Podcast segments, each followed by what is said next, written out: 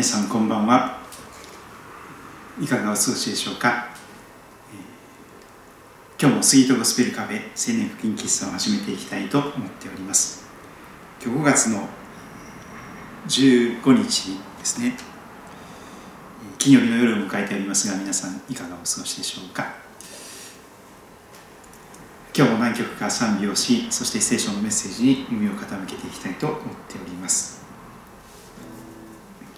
最初に「球根の中庭」をご一緒に歌いましょう。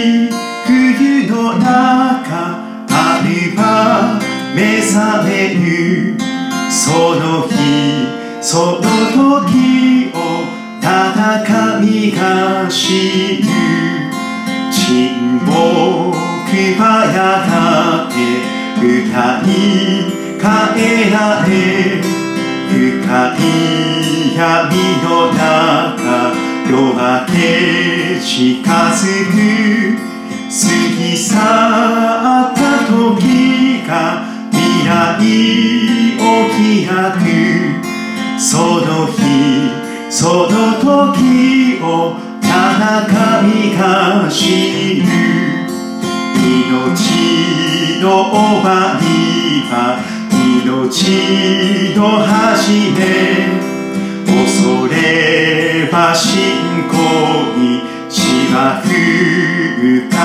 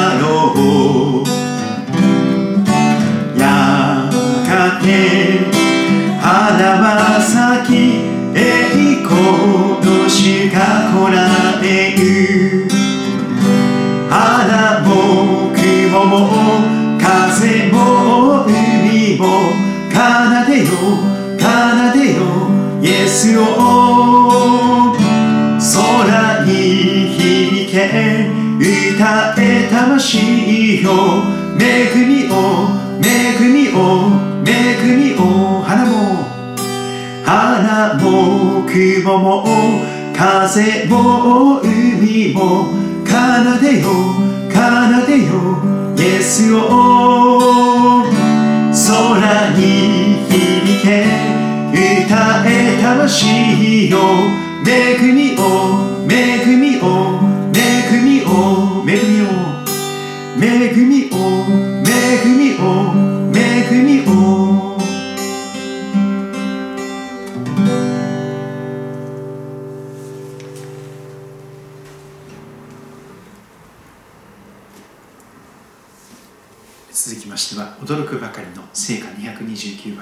アメイジング・レースの日本語版ですが歌っていきたいと思います。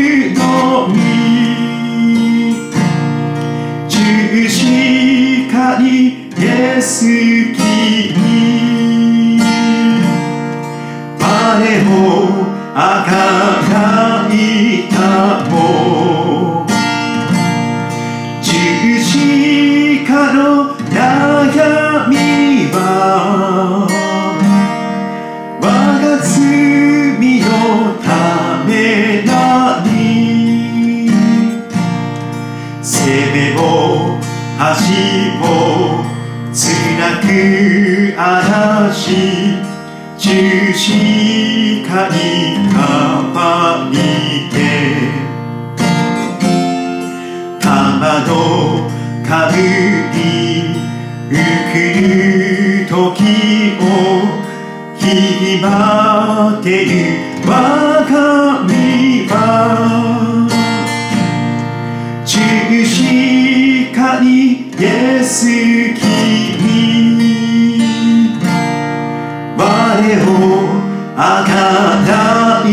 たも十字架の悩みは我が罪のためなり十字架にイエス君我をあがないた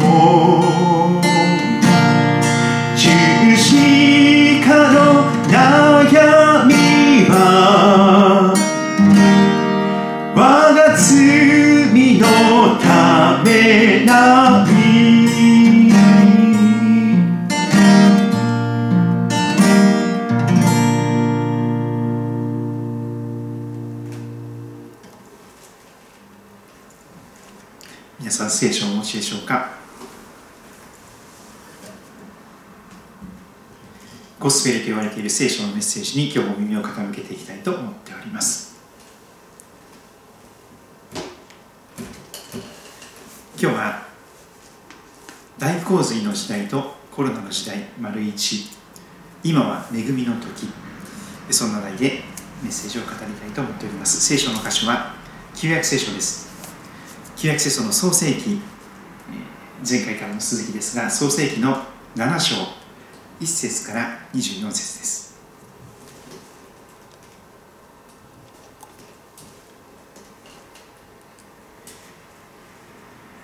旧約聖書創世記の7章1節から24節ですがお読みいたします。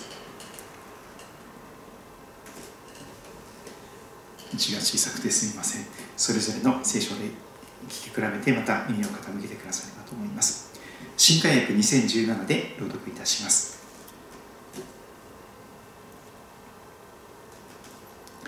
創世記7章の1節から。主はノアに言われた。あなたとあなたの前科は箱舟に入りなさい。この世代の中にあってあなたが私の前に正しいことが分かったからである。あなたはすべての清い動物の中からオスとメスを7つがいずつ清くない動物の中からオスとメスを1つがいずつまた空の鳥の中からもオスとメスを7つがいずつ取りなさい。それらの種類が全地の表で生き残るためである。あと7日経つと私は地の上に40日40夜雨を降らせ私が作ったすべての生けるものを大地の表から消し去る。ノアはすべて主が彼に命じられた通りにした。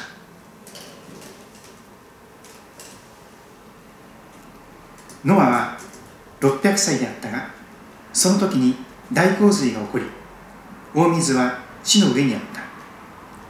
ノアは息子たちや自分の妻それに息子たちの妻と共に大洪水の大水を避けるために墓舟に入った。清い動物清くない動物鳥地面を這うすべてのものの中からオスとメスがつがいになって墓舟の中のノアのところにやってきた。神がノアに命じられた通りであった。7日経つと大洪水の大水が地の上に生じた。ノアの生涯の600年目の第2の月の17日。その日に大いなる淵の源がことごとく裂け天の水門が開かれた。大雨は40日40夜地に降り続いた。ちょうどその日にノアは息子たちのセムハムヤフェテ。またノアの妻と息子たちの3人の妻と共に箱舟に入った。彼らと共に種類ごとにあらゆる獣種類ごとにあらゆる家畜種類ごとにあらゆる地の上を這うものと種類ごとにあらゆる飛ぶもの鳥や翼のあるものすべてが箱舟に入った。こうして命の息のあるすべての肉なるものが2匹ずつノアのいる箱舟の中に入った。入ったものはすべて肉なるもののオスとメスであった。それらは神がノアに命じられた通りに入った。それから主は彼の後ろの戸を閉ざされた。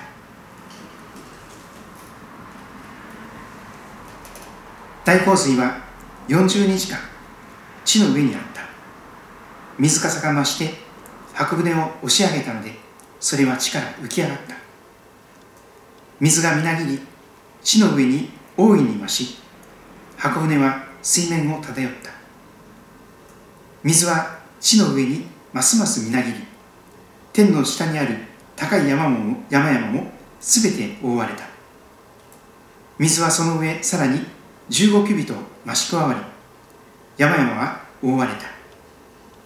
こうして地の上を動き回るすべての肉なるものは鳥も家畜も獣も地に群がるすべてのものもまたすべての人も死に絶えた命の息を吹き込まれたもので乾いた地の上にいた者は皆死んだ。こうして主は地の上の生けるものすべてを人をはじめ動物這うもの空の鳥に至るまで消し去られた。それらは地から消し去られただノアと彼と共に箱舟にいた者たちだけが残った。水は150日間地の上に増し続けた。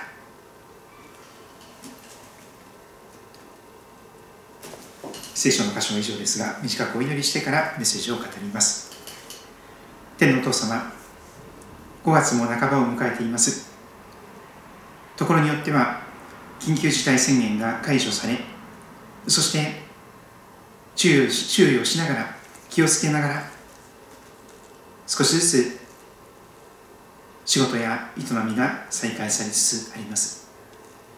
けれども首都圏近郊や北海道やあるいは大阪の近辺そこにおきましてはいまだに緊急事態宣言がそして予断を許さない状況が続いております。また日本だけでなくて世界を見渡すならばアメリカやまたロシアでも爆発的な感染が起きております。ヨーロッパもそうです。神様どうかこの地を憐れんでください。日本とアジアと世界を憐れんでください。一日も早くこのことが収束へと向かいますように。そして主よあなた様の全能の御手の中でこの災いが転じて福となりますようにどうぞ神様導いてください。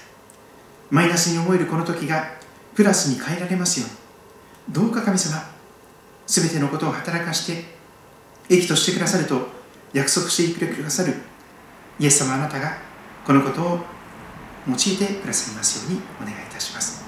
主を語りください。主もが聞いております。小さな取りに足らないものが今日もメッセージを語りますが主がどうぞ主がお語りになりたいメッセージをまっすぐに語ることができるように助けて導いてください。聖霊なる神様が豊かに導いてくださること。イエス様のお名前を通してお祈りいたします。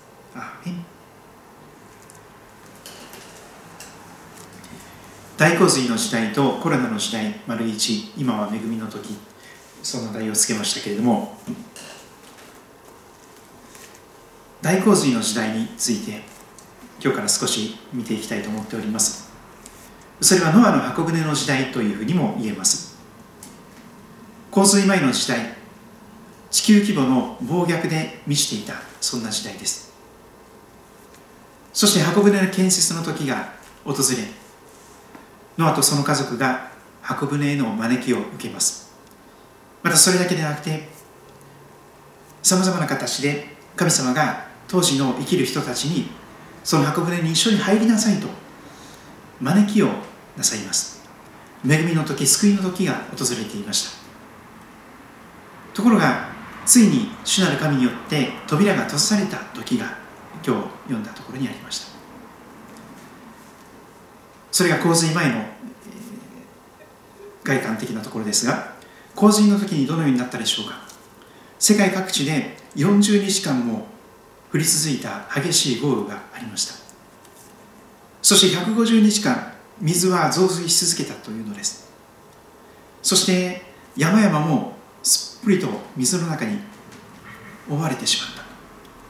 地球表面が全て水浸しになってしまった。分水嶺は8章の一節ですが来週見ていきたいと思いますが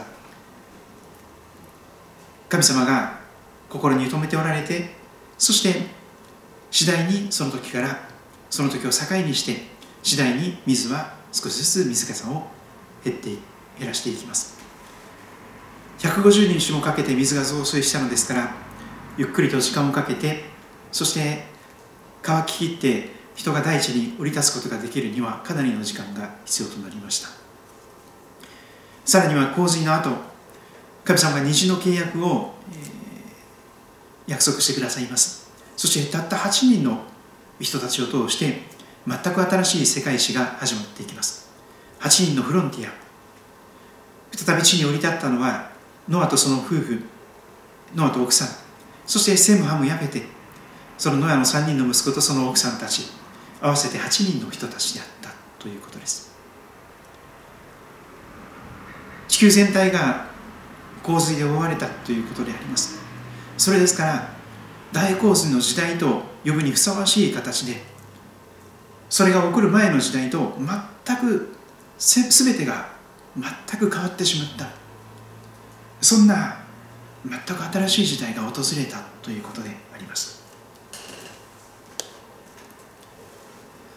イタリアの、えー、方がですね本を書いてくださいましたがコロナの時代に生きる僕ら。コロナの時代という言葉が今使われ始めております。コロナ時代とも言われます。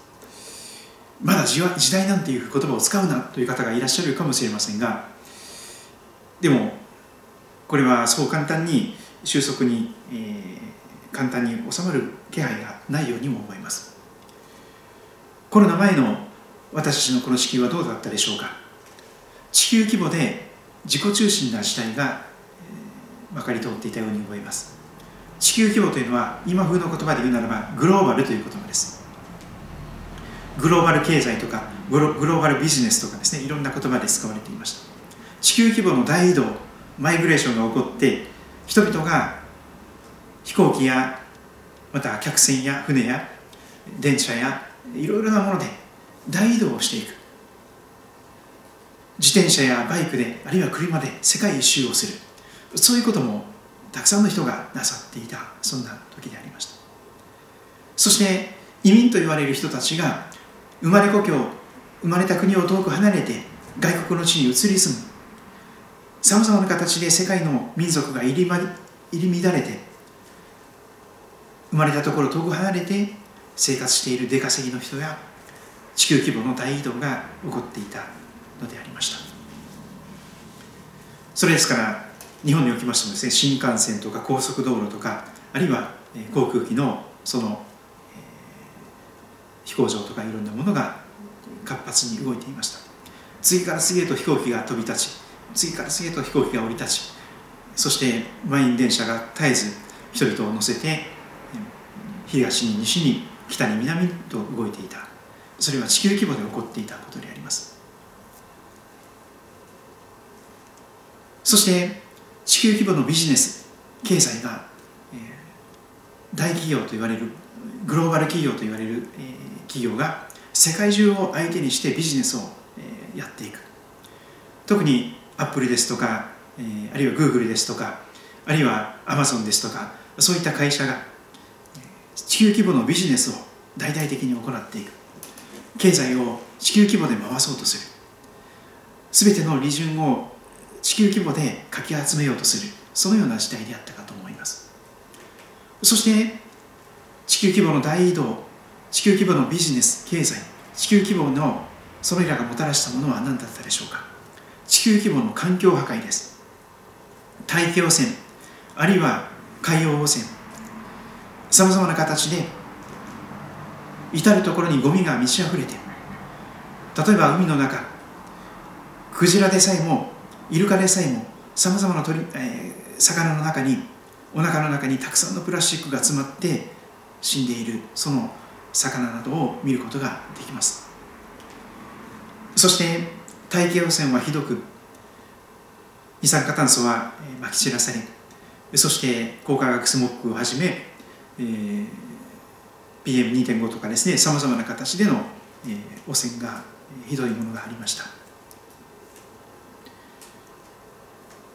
森林も焼かれていったりまた、えー、大規模な森林火災が起こったりさまざまな形で地球規模の環境破壊がもたらされていきました。公害と言われるようなものもいまだに続いております。福島の原子力発電所のその、えー、後の処理ですね。それはいまだに収束がついておりません。汚染された放射能に汚染された水を海に垂れ流すしかないそのような状況が続いております。そして都市への一極集中も行われていました。日本でいうならば東京や大阪。いや大阪よりも東京。全ての人たちが東京に一極集中しそして地方と都市の地方格差がその格差が著しく増えております。同時にそれは金持ちと貧乏の格差が拡大していくということにもなっています。超格差社会とも言われています。個人主義がまかれております。自己責任とか自助努力とかそのような頑張れとかそういう言葉が使われてそして孤独死 DV 虐待いじめ自殺殺人差別偏見憎しみ腐敗絶望虚無。そのようなものが地球規模で増え広がっていた時ではないでしょうか。コロナの今これまさに現在進行中でありますがコロナは非常に足が速いと言われます。あれよあれよという間に例えばイタリアですね。あれよあれよという間に中国でその感染していたなんていうニュースがですねすぐ近くまでやってきてそしてものすごく想定をはるかに超える勢いで爆発的に感染してしまってそしてたくさんの人たちが亡くなっております。お葬式に立ち会うこともできない。お見舞いにも行けない。コロナになった人は隔離されてそして亡くなるとその遺体はそのまま火葬場に行って骨になったその骨が帰ってくる。そのような状況が世界各地で続いております。アメリカや諸外国でも本当にたくさんの方が亡くなっております。何千人何万人という単位で亡くなっています。単なるインフルエンザではないのです。非常に恐ろしい形で感染が発覚する症状が出始めるまでの2週間その間にウイルスを他の人にまき散らすことができる。気づいた時には時すでに遅し無症状無自覚無症状の人が2週間の間約2週間の間たくさんの人にウイルスをまき散らしそして新型ですから免疫も何もない。ほとんど全ての人にそれがうつってしまう。しかも、えー、感染力といいましょうか。1人の人から少なくとも2人ぐらいの人にそれが確実に感染が移っていく。2人2人2人とネズミ算式に増えていきますからあっという間にクラスターがとんでもないことになるということであります。緊急事態宣言が解除されたところもありますが予断を許さない状況でしょう。諸外国を見ますと第2波の感染のピークが来るとその時に爆発的にたくさんの感染者が起こりたくさんの医療崩壊が起こりそして亡くなる方も増えていきました。ポストコロナに向かってコロナが収束した後どうなるのかということも今言われていますがそれは現在進行形のことでありましょう。世界各地で同時に起こっていることですから神様の憐れみを求めております。そんな中で改めて大洪水の時代ノアの箱舟の時代に今日改めて耳を傾けていきたいのです。旧約聖書創世記の7章先読みましたが気象線決で4つの部分に分けて改めてみたいと思います。木の部分は1節から5節です。あと7日経つと私は地の上に40日40夜雨を降らせ私が作ったすべての生けるものを大地の表から消し去るとお神様はおっしゃいました。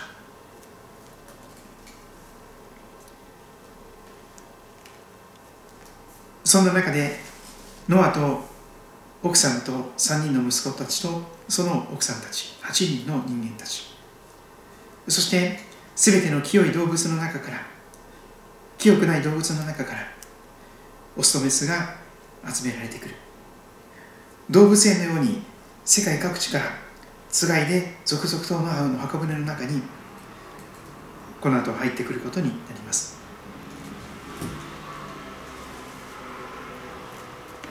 ノアは全て主が彼に命じた通りにしたとあります。ここでこの創世記の7章を離れて新約聖書にも少しノアの箱舟に関する洪水の時代に関する聖書の箇所新約聖書の箇所も開いてみたいと思います。聖書をお持ちの方は新約聖書の後ろの方にありますベテロの手紙第1 3章。3章の18節あたりから読みますので耳を傾けてください。ペテロの手紙第13章1節から。キリストも一度罪のために苦しみを受けられました。正しい方が正しくない者たちの身代わりになられたのです。それは肉においては死に渡され霊においては生かされてあなた方を神に導くためでした。その霊においてキリストは囚われている霊たちのところに行って宣言されました。かつてノアの時代に箱舟が作られていた間神が忍耐して待っておられた時に従わなかった霊たちの霊たちです。ここにノアの箱舟の時代のこと大洪水の時代のことが記されております。その例においてまだクリスマスは訪れていませんでした。肉体をまとまれた形でイエス様が来られたわけではありません。それはまだまだ先のことでした。ところが旧約の時代ノアの箱舟の時代その例においてキリストがこの地に来られて囚われている罪や欲望や快楽にとらわれている憎しみや暗闇にとらわれている人たちの霊のところに行って福音を述べ伝えてくださったわけです。かつてノアの時代に箱舟が作られていた間神が忍耐して待っておられた時に従わなかった霊たち。そうです。ノアたちだけではなかったんです。神様は箱舟の時代作られていた間洪水が起こるまでの間長い間神様は忍耐を持って待っておられた。箱舟の中にみんなお入りなさい。あなたもあなたも悔い改めて向きを変えて箱舟の中に入りなさい。そうしないと大洪水がやってくるよ。全ての人がこの地上で死に絶えてしまいますよ。神様は箱舟の門を大きく開いてそして長い間その扉は開かれ続けていてそして霊においてキリストがその時にその時代の時に来てくださってそして福音を宣教してくださった述べ伝えてくださった。神が忍耐をして待っておられた。そのようなことが記されています。その箱舟に入ったわずかの人たちすなわち8人は水を通って救われました。この水はまた今あなた方をイエス・キリストの復活を通して救うバプテスマの方なのです。バプテスマは肉の汚れを取り除くものではありません。それはむしろ健全な良心が神に対して行う制約です。イエス・キリストは天に昇り神の右におられます。見つかりたちも諸々の権威と権力もこの方に服従しているのです。今のバプテスマ洗礼につながってくることが言われています。もう一箇所を開いてみましょう。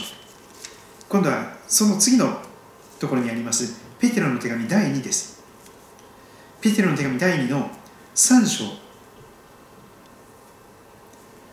6節からのところを読んでいきたいと思います。ペテロの手紙第2の3章6節からお読みいたします。その御言葉のゆえに当時の世界は水に覆われて滅びました。しかし今ある天と地は同じ御言葉によって火で焼かれるために取っておかれ不経験な者たちの裁きと滅びの日まで保たれているのです。しかし愛する人たちあなた方はこの一つのことを見落としてはいけません。主の見舞いでは一日は千年のようであり千年は一日のようです。主はある人たちが遅れていると思っているように約束したことを遅らせているのではなくあなた方に対して忍耐しておられるのです。誰も滅びることがなく全ての人が悔い改めに進むことを望んでおられるのです。特にこのペテロの手紙第2の3章の9節。この言葉は特別な言葉だと思います。主はある人たちが遅れていると思っているように約束したことを遅らせていらっしゃるのではない。あなた方に対して忍耐しておられる。待っておられる。誰も滅びることがなく全ての人が悔い改めに進むことを望んでおられる。そのために忍耐して待ってくださっている。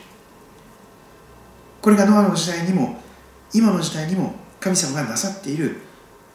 一貫して神様が変わらない愛の姿だと思って神は愛ですと言われるゆえんです。神様は一人でも多くの人を救いたいと思っている方なんです。ノアの時代もそうでした。ノアたちとたった8人の人たちだけでなくてたくさんの人を救いたかったでしょう。今の時代もそうです。今教会に来て洗礼を受けている人たちだけでなくてまだ教会に来ていない特に日本では99%の人たちのことを誰も滅びることがなく全ての人が悔い改めに進むことを望んで忍耐をして待っておられる。神は救いの扉を広く開いてそして誰でもこの私のところに来て私を信じて救われなさい。箱舟にお入りなさい。教会のメンバーとしてその箱舟の中にお入りなさい。そして悔い改めて救いを得てください。と声を大にして福音の宣教がなされ続けているわけであります。それが洪水前に起こっていたことであります。あと7日経つと私は地の上に40日40雨を降らせ私が作ったすべての生けるものを地の大地の表から消し去るから皆さん箱舟の中にお入りください。という形でノアを通して神様は人々を当時の人々を救いに救いの箱舟に招こうとしていたのでありました。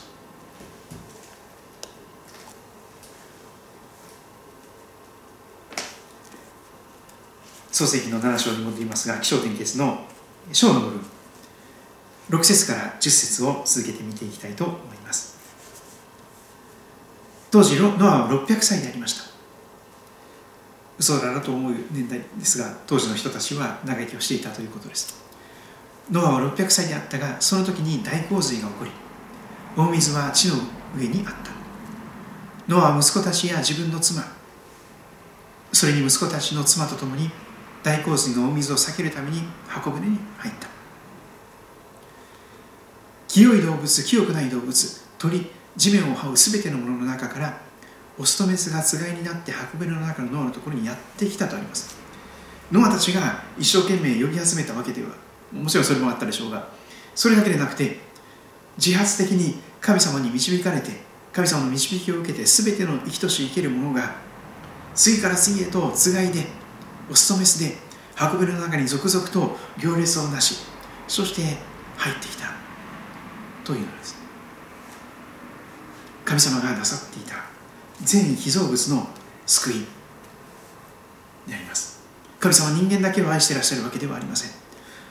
全てのものを神様はお作りになったんですからご自分の作られた作品を壊す苦もなく壊すなんてできません。惜しいんです。消し去ってしまいたくないんです。ですから全ての種類の動物や鳥や生き物をつがいで再び増え広がることができるようにつがいでオスとメスで人間だけでなくて動物たちも全ての生き物たちも箱舟の中に招かれていった。人間だけでない救い。全ての作られたものの救いがこの箱舟の中に模型となっています。モデルとなっています。そして7日経つと神様がおっしゃった通り大洪水の水が死の上に生じたと記されていきます。神の言葉は時が来ると必ず出来事になる。それが神の言葉です。神様の約束は時が来ると必ずそうなってしまうんです。聖書に書かれているのはその歴史です。歴史というのは前もって語られた神の言葉が時に経ってその通りになった。出来事になった。その連続が神の言葉の通りに聖書が予言した通りに歴史が今に至っている。そしてこの先も聖書が予言している通りに神の言葉が語っている通りにこの先の将来の時代もその通りになっていくということが明らかなのです。聖書の言葉を軽んじてはいけません。時が来ると出来事になるのが神の言葉です。7日経つと大洪水が来るよとおっしゃったその言葉はその通りになったんです。7日経つとその通り世界規模のグローバルな大洪水が押し寄せてきたのでした。天の部分。11節から16節です。ノアの生涯の600年目の第2の月の17日その日に大いなる淵の源がことごとく張り裂け天の水門が開かれました。大雨は40日40夜地に降り続いた。今で言うならばゲリラ豪雨です豪雨でしょう。本当に降りやまないバケツをひっくり返したような水が本当に恐ろしいほどの威圧感の中でたくさんの水が上から降ってくる。それがやまない。40日も続いてしまう。ちょうどその日ノアは息子たちのセムハムやめてまたノアの妻と息子たちの3人の妻と共に箱舟に入った。彼らと共に種類ごとにあらゆる獣種類ごとにあらゆる家畜種類ごとにあらゆる地の上を這うものと種類ごとにあらゆる飛ぶもの鳥や翼なるものすべてが箱舟に入った。こうして命の息のあるすべての肉なるものが2匹ずつノアのいる箱舟の中に入った。入ったものはすべての肉なるもののオスとメスであった。それらは神がノアに命じられた通りに入った。そして転じ転じる時です。それまでは恵みの時救いの時がその救いの扉が大きく開かれ続けていたのです。大きな箱舟を作るのに何百年もかかったことでしょう。何をしているのって聞かれたらノアはですねやがて神様が大洪水を起こされるから私たちは箱舟を作ってるんですよ。皆さんもぜひ手伝ってください。そして箱舟の中にぜひお入りくださいと何度も何度も呼びかけたでしょう。かなりの長い間神様は救いの門を開いておられたのです。しかしそれは永遠のに続く時ではありません。今は救いの時今は恵みの時と言われますがその今がいつまでも永遠に続くわけではないんです。やがて時が来たならばそれから主は彼の後ろの扉を閉ざされたという厳粛な時がやってきます。その時を境にして救いの門はピシャリと閉じられてしまうんです。厳粛にピシャリと神様がその扉を閉じてしまわれます。そうしますとその後どんなに泣き叫んでもどんなにお願いしてもどんなに涙を流して後悔してもその後にはセカンドチャンスがないんです。よくセカンドチャンスが死んだ後にもチャンスがあるという僕先生もいらっしゃるんですがそれは聖書が語っていないことです。神様が語る厳粛な事実はノアの箱舟にはっきり書かれているでしょう。神様が箱舟の後ろのノアの後ろの戸を閉ざされたんです。その後かの扉の外にいた人たちには救いは二度と再びそのチャンスはなかったのです。主は彼らの後ろの戸を閉ざされた。厳粛な事実です。ある日突然神様の憐れみの扉はピシャリと閉ざされてしまう時が来ます。いつまでも神様は忍耐深い永遠に忍耐していらっしゃる方ではありません。主は彼の後ろの戸を閉ざされた厳粛な時が人生には必ずやってくるのです。神様は愛のある方なんですけども愛な愛の方なんですけども同時に義なる聖なる方ですからやがて悪いものを罰せずに折れないんです。そして結論の部分17節から24節です。水は150日間地の上に増し続けたと記されています。まさにグローバルな地球規模の大洪水でした。大洪水は40日間地の上にありました。水かさが増して増して箱舟を押し上げた。キャサリン台風の時のこの吹田町とかの日には日ではありません。10メートルとかそれぐらいのレベルではなくてですね何百メートル何千メートルというその水かさです。大洪水は40日間地の上にあった。水かさが増して箱舟を押し上げた。それは地から浮き上がった。水がみなぎり地の上に大いに増していき箱舟は水面を漂った。水は地の上にますますみなぎり天の下にある高い山々も全て覆われた。今と同じ地形ではなかったと思いますが世界中の山々一番高い山々当時はエベレストではなかったかもしれませんがとにかくその当時の一番高い山々も全て覆われてしまったのです。大洪水で。水はその上でさらに15キビと増し加わり山々はすっぽりと覆われて地球全体が水浸しになりました。陸地が一つもなくなったんです。猫の額ほどの陸地もなくなってしまいました。取り付く島がない。全ての人が溺れ死んでしまった。こうして死の上を動き回る全ての肉なるものは鳥も家畜も獣も地に群がる全てのものもまた全ての人も死に絶えた記されています。命の息を吹き吹き込まれたもので乾いた死の上にいた者は皆死んだとあります。ピシャリと扉が閉ざされた後セカンドチャンスはありませんでした。こうして主は地の上の生けるもの全てを人をはじめ動物這うもの空の鳥に至るまで消し去られた。それらは地から消し去られただノアと彼と共に箱舟にいた者たちだけが残った。水は150日間。150日間も地の上に増し続けたとあります。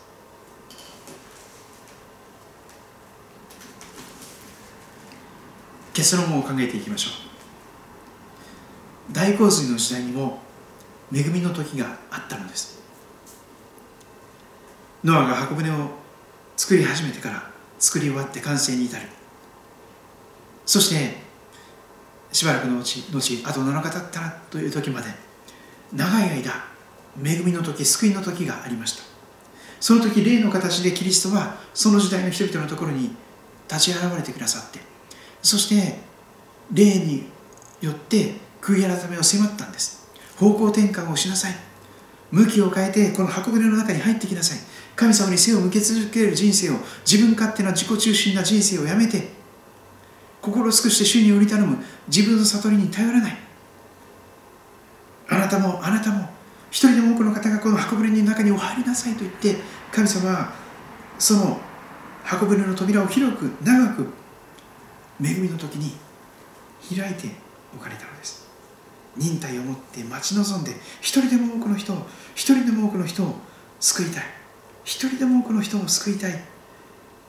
そんな神様の憐れみに満ちた時が長い間あったということです。神様は憐れみ深い方ですからいきなり究極的な裁きをなさることはまずありません。早くからたびたび預言者を使わして警告を何度も与えられます。そんなことしてちゃダメだよ。そんなことし続けてたらやがて必ず神様に裁かれちゃうよ。そして神様が憐れみの扉を閉ざしてしまったらセカンドチャンスはないよ。今が恵みの時救いの時だから今悔い改めて今信じて今イエス様のもとに行きなさい。箱舟の中に入りなさい。誰でも招かれているからということであったんです。今の時代にも同じです。このコロナの時代も今は恵みの時救いの時です。しかし時々刻々とその恵みの時が救いの時が縮まっているようにも感じます。世界時計なんていう時計がありますけどももう最後の時を刻み始めている状況です。私たちに残された時間はもうあとわずかしかない。今は終末と言われる世の終わりの時代であります。新約聖書の時代救いが完成しその後2000年も経っております。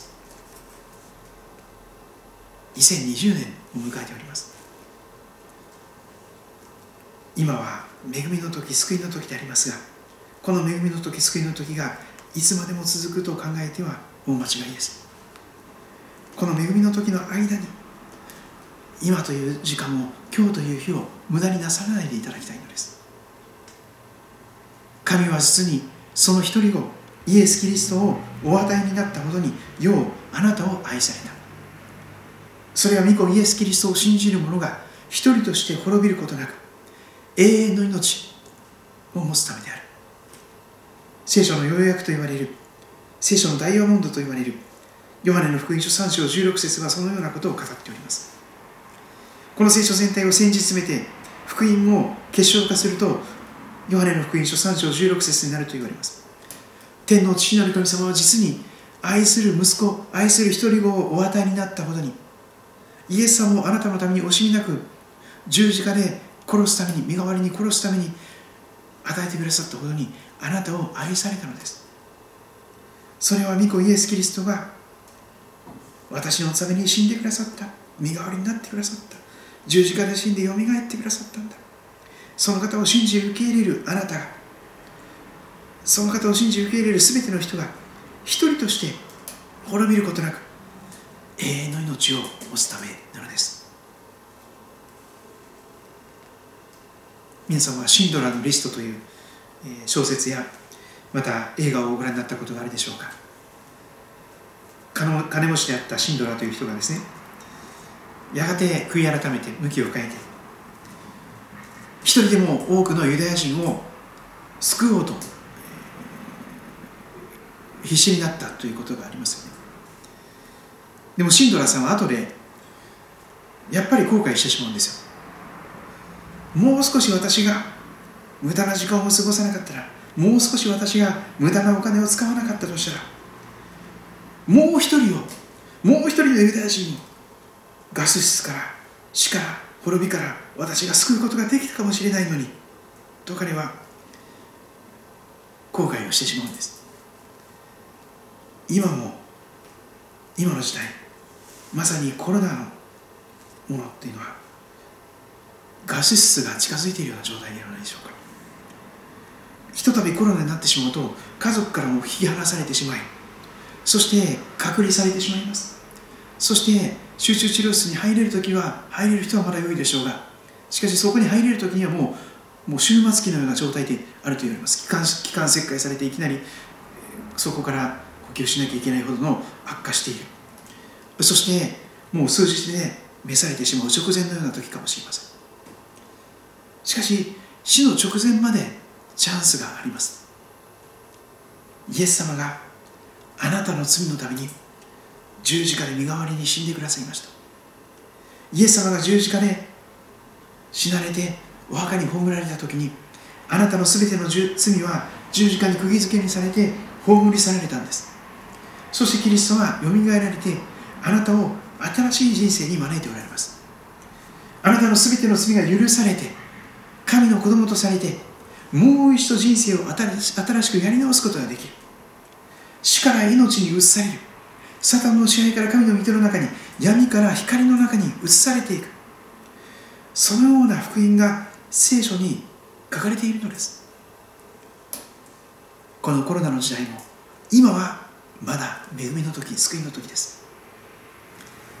イエス様は再び来られて世の終わりがやってくるその時はもう少し先かもしれません。しかしそれよりも先に自分の人生の死という現実がもっと早く訪れるかもしれません。自分が死ぬのが早いのかあるいはイエス様が再臨するのが早いのかどちらかが先か分かりませんがでもどちらかが先に来ます。死んでしまった後にはイエス様が再臨なさった後にはその後はセカンドチャンスはないと聖書は今が恵みの時救いの時なのです。皆さん先延ばしをなさらないでください。もうちょっと聖書のことが理解したら私信じるよとかですね。もうちょっと、確信が持てたら信じるよとか。そういう方はもしかしたら一生信じることができないかもしれません。全部分かってなくてもとにかくイエス様が私の罪のために死んでくださったんだということが精霊によって分かったのであれば示されたのであればその時に心をかたくなにすることなく心を開いて心の扉を開いてイエス様をあなたの救い主キリストとして信じ受け入れていただきたいのです。見よ私は戸の外に立って叩く。イエス様はあなたの心の扉も叩いておられます。心の外側に立って。誰でも私の声を聞いて戸を開けるなら私は彼のところに入って彼と共に食事をすると約束されています。黙示録3章20節の約束の言葉です。どんなに私たちの心の中が暗くて汚くて臭くても自分で洗濯することもできない自分で大掃除をすることもできないもう手がつけられないほどにどうしようもない状態であったとしてもそんな私たちの心をイエス様に対して開くならば何が起こるでしょうか？イエス様があなたのその暗くて汚くて臭い場所にその心の中にお入りくださってそして内側から全く新しくあなたをきれいにしてくださるんです。イエス様はその十字架に流された血によって罪のない方の流された尊い血潮によってあなたの全ての罪を洗い流してくださることができる方です。クリスマスに会話桶にお生まれになったイエス様は私たちの心の中にお生まれくださるためにそのためにこそクリスマスに来てくださった方です。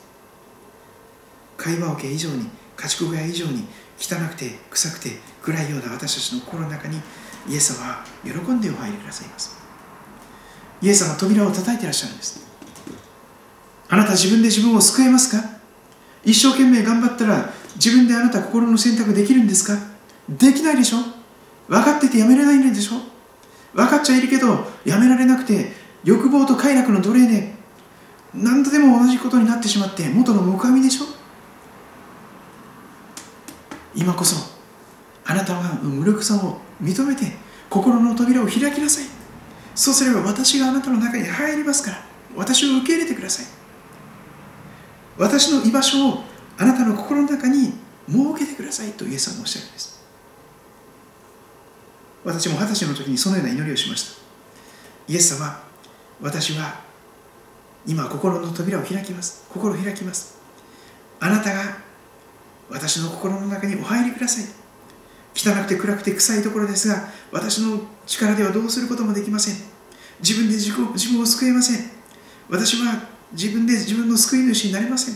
ですからキリストが必要です。イエス様が必要です。イエス様が私の罪のために十字架にかかってくださったということを信じます。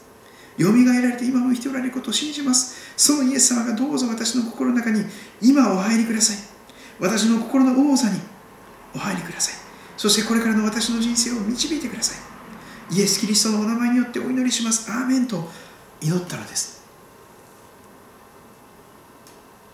皆さんもぜひもし今日聖霊なる神様がもしイエス様があなたの心を心の扉を叩いてくださっているとすればぜひ躊躇することなく先延ばしすることなく今日イエス様を信じ受け入れるお祈りをなさいませんか？イエス様はおっしゃいます。誰でもキリストのうちにあるならその人は新しく作られたものです。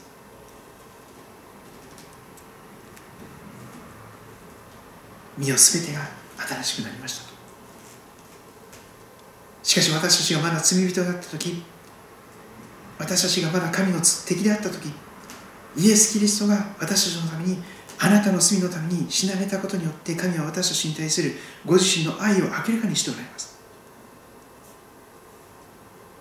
神様のイエス様を受けるお祈りをなさいしてみたいという方はぜひ私の後に続いて言葉に出してお祈りをしてみてください。祈りというのは神様にお話しすることです。どうか私に続いて祈っていただきますと幸いです。一緒に祈りましょう。イエス様私は今日まであなたに背を向けて歩んできました。闇の中を罪に支配されて歩んできました。けれども今私は心の扉を開いてあなたを信じ受け入れたいと出会います。どうかイエス様が私の心の王座にお入りください。イエス様が私のすべての罪のために十字架で血を流し肉を裂いてくださったことを感謝いたします。どうかイエス様がよみがえられて今も生きておられるイエス様が私の心の中に心の王座に来てください。これからの人生をあなたが導いてくださいますよ愛する主イエス・キリストのお名前を。通して祈ります。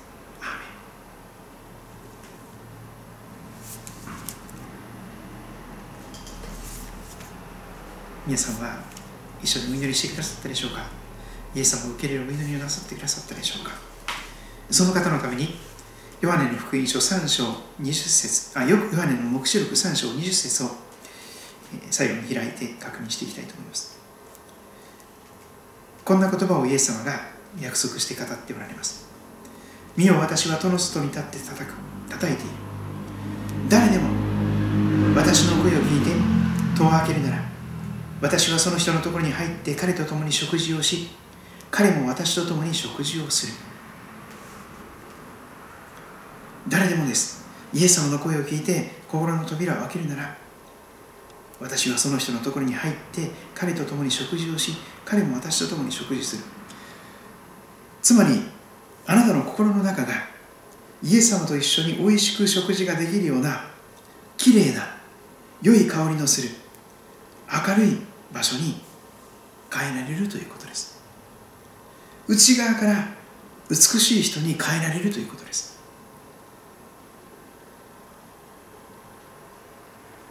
イエス様があなたの心の中から憎しみや怒りや敵意や妬みやそういうものを全部取り除いてください。そしてイエス様がその心の中をおいしく食事ができるような素敵な場所にしてくださるというのです。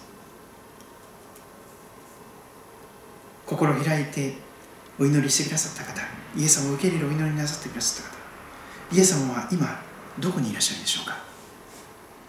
このヨハネの黙示録3章20節の約束に基づいて考えるならばイエス様は今どこにいらっしゃいますか？あなたの心の中ですよね？私の心の中でもあります。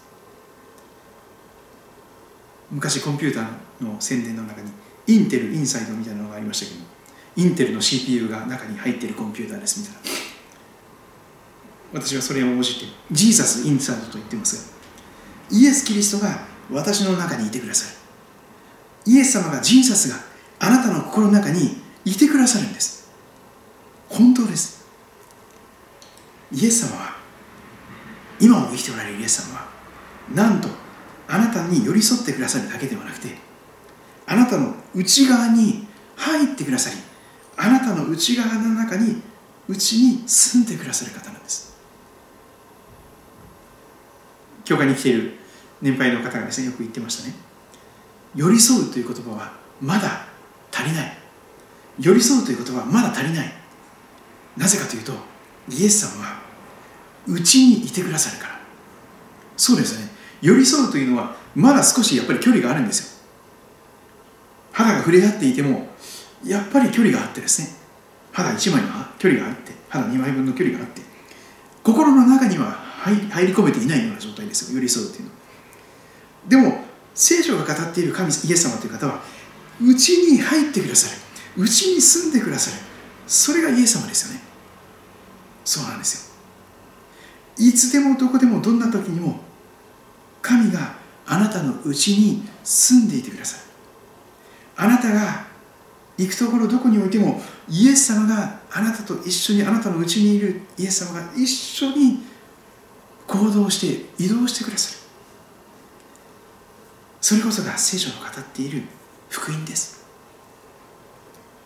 イエス様が私は決してあなたを離れずあなたを捨てないと約束しておられます。あなたがイエス様を捨てない限りもう出て行ってくださいと言ってイエス様を心から追い出そうとしてもイエス様は心の片隅で頑張ってくださっておりますがイエス様の方からあなたを見捨てるなんていうことは絶対にありません。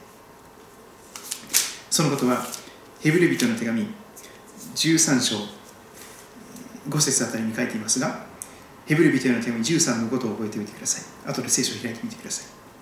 主ご自身がイエス様ご自身がこうこうも約束しておられます。私は決してあなたを見放さずあなたを見捨てない。イエス様はおっしゃるんです。私は決してあなたを見放さずあなたを見捨てない。親があなたを見捨てたとしても会社の上司や上役があなたを見捨てたとしても社会があなたを切り捨てたとしても行政や政治家があなたを切り捨てたとしても友達や恋人や家族があなたを切り捨てたとしてもイエス様は決してあなたを見放さずあなたを見捨てないんです。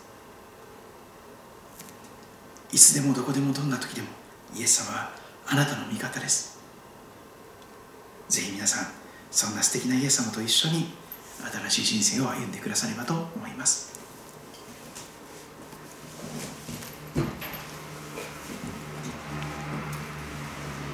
いつも歌っていること歌ですが最後に「God Bless You」という歌を歌います。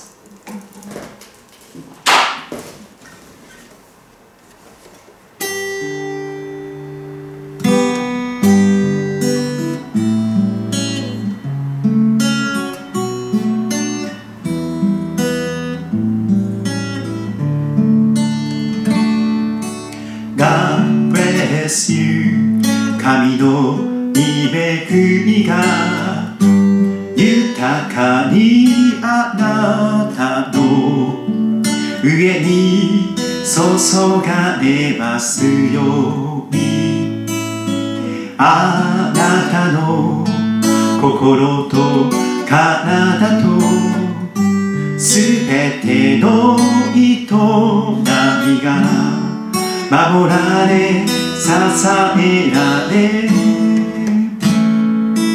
喜びあふれるように。私は祈り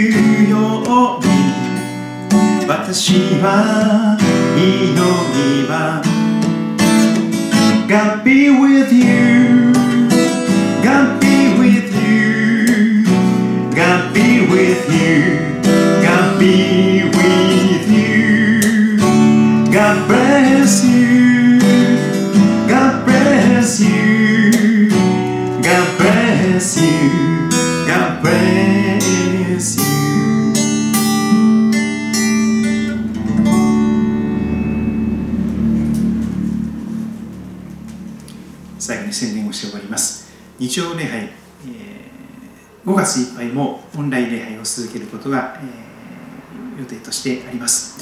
朝10時半から日曜日の朝10時半から、え教会のホームページで動画と音声で、え礼拝を配信いたします。最初の、えところからですね最後の祝祷まで、え報告まで、え配信しておりますのでラブスイートもしくはスイートキリスト教会で検索してみてください。スマホのスマホをお持ちの方はこの QR コードをカメラで読み取っていただきますとそのままスイート教会のホームページを見ることができます、えー音声の配信はラブスイートラジオというものですが、えーポッドキャストでラブスイートラジオを検索していただくと、Apple のポッドキャストでも登録できるかと思いますので登録してお聞きください。教会は月曜日以外は、月曜日祝日以外は朝8時半から夜9時ぐらいまで開けております。えー教会に来てお祈りしたい方、また、えーいろんな修法とかですね、いろんなものを取りに来たい方、えーまた、えーいろんなことがありましたらお気軽にお伝えくださればと思います。まだちょっと電車に乗るのは心配なところもありますが、最寄りの駅は東武動物公園の駅です。東口から出て、古利根川を渡りますと、杉戸町に入ります。えー東口から駅から迷わなければ歩いて10分ぐらいで来れる距離にあります、えー旧日光街道、えー杉戸高校とか JA とか杉戸町の役場がある、えーその通りが教会がある通りです。白い箱型の建物ですがぜひ遊びに来てください。以上で福音記さを終わっていきたいと思いますが週末から新しい週にかけて皆様の上に神様の祝福が豊かにありますように、えー今日もお聞きくださって見てくださってありがとうございました。またお会いしましょう。それでは。